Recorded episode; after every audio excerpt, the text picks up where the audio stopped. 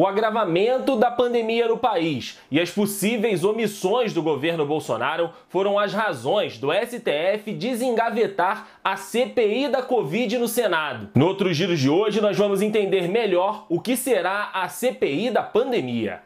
Muito cuidado quando você for chamar uma outra da catraca pessoa. livre.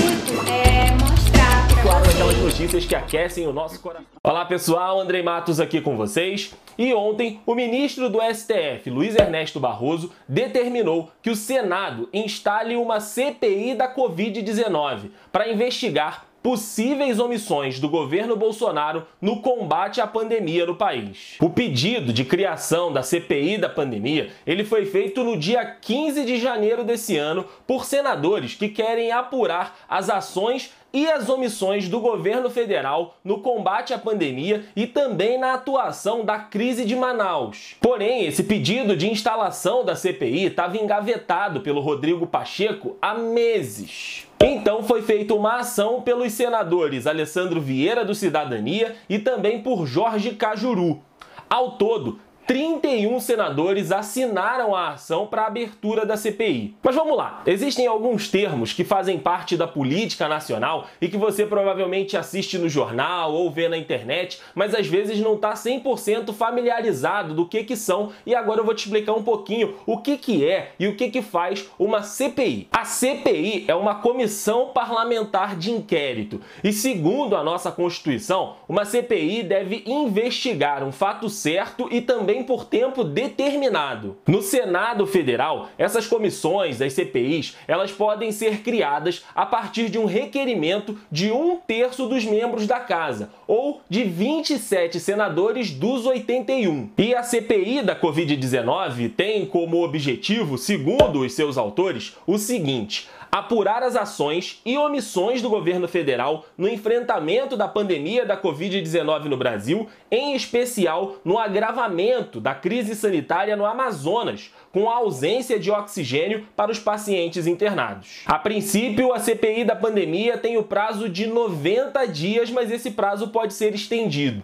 E os membros vão ser escolhidos no Senado e já deram algumas declarações de que pretendem ouvir o ministro da Saúde, o atual Marcelo Queiroga, e também os seus antecessores, Mandetta, Tais e Eduardo Pazuello. E ao contrário do que muita gente pode achar e do que pode parecer também pelo nosso histórico de CPIs, os membros das comissões, eles não têm poderes de mandar prender suspeitos ou de começar inquéritos policiais. As conclusões da CPI, se for o caso, elas são enviadas até o Ministério Público, que aí sim entram com o pedido de ações cíveis ou criminais contra os investigados. E com essa decisão da instalação dessa CPI da Covid-19, o universo político ele começou a se mexer mais uma vez. Primeiro, com o próprio presidente do Senado, Rodrigo Pacheco, que estava fingindo que não estava vendo ali os pedidos na mesa dele para iniciar essa CPI da Covid-19. Em declaração, ele disse que vai cumprir a determinação, mas de que essa não era a melhor hora para ser instalada uma CPI. O Supremo Tribunal Federal, a partir de uma decisão monocrática, quando determina ao Senado Federal que se instale uma CPI, faremos funcionar o único órgão presencial no Senado Federal. E eu vou cuidar, e obviamente a decisão judicial se cumpre, e eu vou cumprir a decisão do Supremo Tribunal Federal porque tenho responsabilidade institucional e cívica, mas será o único órgão a, ser fun a funcionar presencialmente no Senado Federal. Eu vou buscar garantir a segurança sanitária dos senadores, dos servidores, das pessoas que venham a depor nessa comissão parlamentar de inquérito. Nós temos também o fato de que ela, por sua natureza, pelo mérito que ela vai tratar de fatos, não se queira acreditar que a CPI vai poder substituir o papel do Ministério Público Federal, do Ministério Público Estadual, da Polícia Federal, da Polícia Civil, da Controladoria Geral da União. Não fará esse papel. A CPI poderá sim ser um papel de antecipação de discussão político-eleitoral de 2022, de palanque político, que é absolutamente inapropriado para esse momento da nação. E com mais uma derrota no STF, quem também deu declarações sobre o tema foi o presidente Jair Bolsonaro. Em entrevista à CNN Brasil, o presidente falou que essa decisão do ministro Barroso é mais uma interferência do Supremo dos Poderes. Não há dúvida que há uma interferência do Supremo em todos os poderes. Agora, no Senado, tem pedido de impeachment de ministro do Supremo. Eu não estou entrando nessa briga.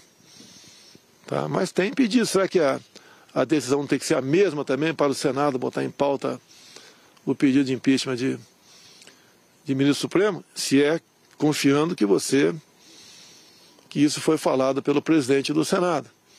Tá? E sei que houve um despacho de um ministro nesse sentido no tocante à CPI. Agora não está na hora, de vez de ficar procurando responsáveis, unir né, o Supremo, o Legislativo, o Executivo para a busca de soluções. O que, que vai levar à abertura da possível CPI? Né? As provas que estamos no caminho certo, que fizemos todo o possível, estão aí.